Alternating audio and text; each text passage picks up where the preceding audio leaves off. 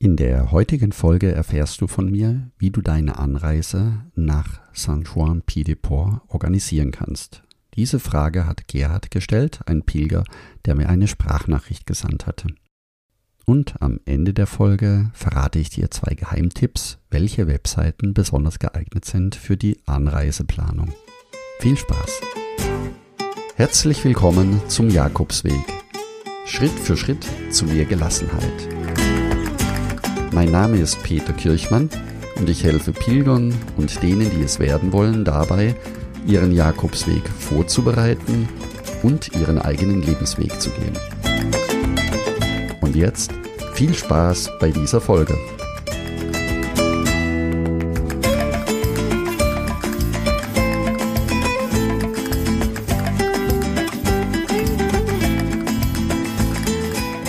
Steigen wir gleich in die Folge ein und hören uns die Frage von Gerhard an. Ja, hallo Peter, grüße dich. Äh, schönen guten Abend aus der Nähe von Hamburg. Mein Name ist Gerhard Züchner. Ich verfolge deinen Podcast schon relativ äh, lange und bereite mich im Moment auf meinen äh, Weg vor, den ich letztes Jahr schon vorhatte. Ich hoffe, es klappt dieses Jahr. Ich hätte mal eine Frage oder eine Anregung zu den Beiträgen, die du sendest. Und zwar mache ich mir gerade Gedanken, viele Gedanken, wie ich am besten nach Saint-Jean-Pied-de-Port komme, mit dem Zug über Paris und äh, äh nach Saint-Jean-Pied-de-Port oder mit dem Flieger und dann auch ich, es besteht ja eine gewisse Unsicherheit, wann ich genau in, ähm, am Ende des Jakobswegs ankomme. Und äh, da wäre es vielleicht ganz gut, eure Erfahrung zu wissen, wie ihr das gemacht habt, wann ihr zurück geflogen oder gefahren seid und wie. Das würde vielleicht dem einen oder anderen helfen, mir auf jeden Fall. Ansonsten bedanke ich mich für deine vielen Beiträge, sind sehr, sehr hilfreich und wünsche dir alles, alles Gute, bleib schön gesund und vor allen Dingen im besten Corona-Sinne negativ. Bis dahin, tschüss. Lieber Gerhard, vielen Dank für deine Frage, die durchaus eine Frage ist, die andere Pilger auch haben, nämlich die Frage, nicht nur nach dem Startpunkt, sondern wie komme ich in dem Fall auf dem Camino Frances nach San Juan Pied-de-Port. Das möchte ich jetzt einmal ganz ausführlich erläutern. Meine generelle Empfehlung für den Anreisetag ist, dass du ihn tatsächlich auch als Anreisetag nutzt. Das heißt, gönne dir einfach die Zeit, den kompletten Tag dafür einzuplanen. Das ist wesentlich stressfreier und ist auch für den Jakobsweg ein guter Beginn. Das heißt, der erste Tag gehört eigentlich schon zu deinem Jakobsweg und ist deine sogenannte Etappe Null. Als nächstes möchte ich dir, lieber Gerhard, die unterschiedlichen Möglichkeiten aus Hamburg erklären. Es gibt da die theoretische Variante, mit dem Auto zu fahren. Und wenn du das tun würdest, ohne die Frage zu stellen, wo du das Auto dann abstellst, bräuchtest du mit dem Auto, wenn du über Belgien, Paris in den Süden Frankreichs fährst, ohne Unterbrechung, also die Pausen darfst du noch dazu zählen, aber ohne Unterbrechung bist du mit dem Auto circa 16 Stunden unterwegs. Wenn du die gleiche Strecke mit dem Bus fahren möchtest, brauchst du 30 bzw. 31 Stunden. Da gibt es tatsächlich Angebote von Hamburg nach Saint-Jean-Pied-de-Port und der Weg selber bzw. für das Ticket kannst du 140 Euro rechnen. Die nächste, etwas schnellere Variante wäre die Möglichkeit, mit einem Zug zu fahren, ebenfalls über Belgien, über Brüssel, Paris in den Süden das sind 18 Stunden Anfahrtszeit und Stand heute würdest du stolze 244 Euro dafür bezahlen. Kommen wir zu den wahrscheinlicheren Möglichkeiten, dass du in ein Flugzeug steigen wirst. Von Hamburg aus gibt es die Möglichkeit, auf die spanischen Flughäfen, die kleinen Regionalflughäfen zu fliegen. Das wäre Pamplona oder auch Bilbao oder sogar Santander. Diese Flüge sind in der Regel immer Gabelflüge, das heißt entweder über Paris oder über Barcelona oder Madrid. Wenn du über Madrid oder Barcelona fliegst und dein Ankunftsflughafen Pamplona ist, im Süden der Pyrenäen, Dann gibt es von dort aus einen Bustransfer, der dich nach Saint-Jean-Pied-de-Port bringt. Für diese Flugvarianten benötigst du in aller Regel ebenfalls um die zwölf Stunden, egal ob der Flug über Madrid, Barcelona, Pamplona geht. Als Gabelflug hast du immer eine kleine Zwischenstation. Dasselbe gilt auch für Biarritz im Süden Frankreichs. Das heißt, der Flug würde dann über Paris gehen, ungefähr neun Stunden betragen. Von dort geht es dann mit dem Zug weiter nach San Juan Piedeport. Das wären jetzt die groben Reisemöglichkeiten. Und um deine Frage natürlich weiter zu beantworten, hierbei geht es erst einmal um die Anreise zu deinem Startpunkt. Wenn du den Camino läufst bis Santiago, ist natürlich klar, dass du dann nicht vom gleichen Flughafen aus wieder zurück nach Hamburg fliegen kannst, sondern von Santiago aus deine Rückreise antrittst. Es sei denn, du hast so viel Zeit, dass es nichts ausmacht, dann kannst du auch von Santiago mit dem Bus zurückfahren zu deinem Ankunftsflugplatz. Die spannende Frage dabei ist, wann? So wie du selber sagst, du weißt nicht genau, wann du in Santiago ankommst. In früheren Pilgerzeiten war das gar kein Problem. Das heißt, wenn du in Santiago ankommst, bist du zum Flughafen und hast einen spontanen Rückflug noch buchen können. Das ist heute anders. Das heißt, heute würde ich dir empfehlen, den Rückflug gleich mit zu buchen. Meist geht das über die sogenannten Gabelflüge.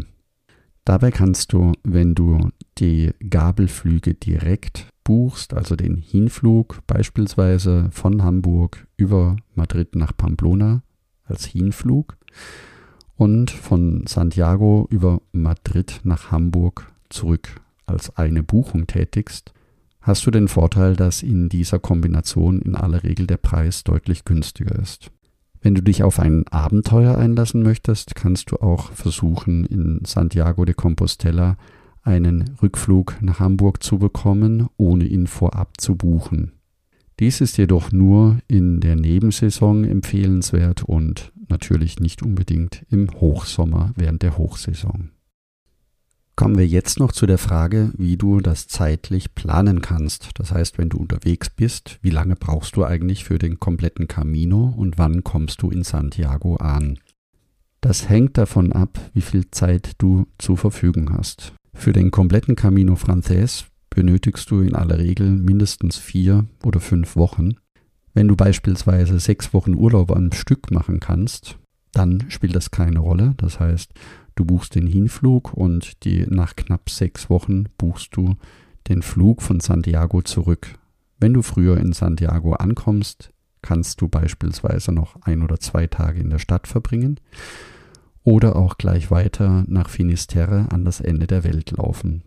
Wenn du unterwegs schon merkst, dass du gut vorankommst, dann kannst du auch einen Pausetag in Burgos und Leon zusätzlich mit einplanen, wenn du möchtest.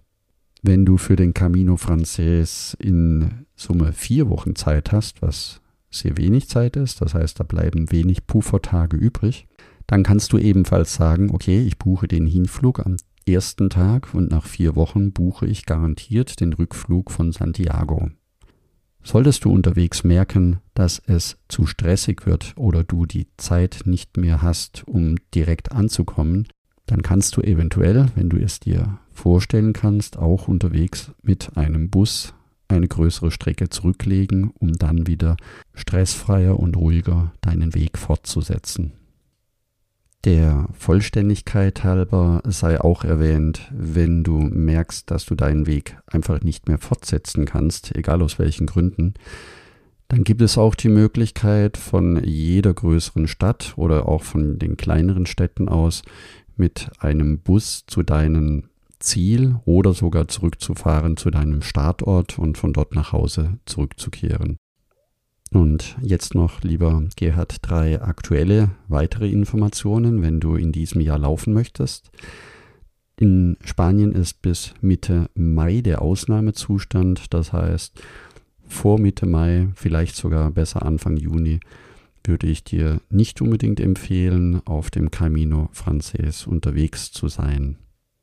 Dies ist allerdings nur die Sichtweise von heute, das heißt von Anfang März bis dorthin kann natürlich noch einiges passieren, beziehungsweise sich einiges verändern. So wie in der letzten Woche, als in Galizien die Regionalregierung beschlossen hatte, dass es eine Impfpflicht äh, geben wird in Galizien, die im Moment von einem Verfassungsgericht in Spanien geprüft wird. Was das für die Pilger bedeutet, ist im Moment noch nicht einzuschätzen. Sobald es hier nähere Informationen gibt, werde ich die auch gleich weitergeben. Und noch eine Information zum heiligen Jahr. Die Frage kommt immer wieder vor, ist es überhaupt möglich zu laufen? Wie groß ist der Pilgerandrang? Da kann ich sagen, aus der Erfahrung des letzten Jahres, des letzten Lockdowns, ist im Moment auf dem Camino sehr wenig los.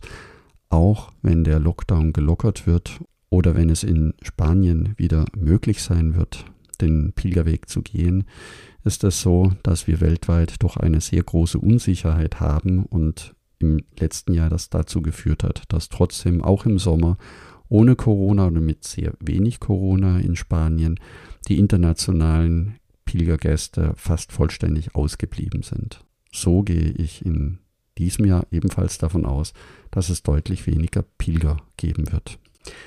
Ebenfalls werden wir in diesem Jahr einige Veränderungen bei den Unterkünften erleben, bei den Pilgerherbergen.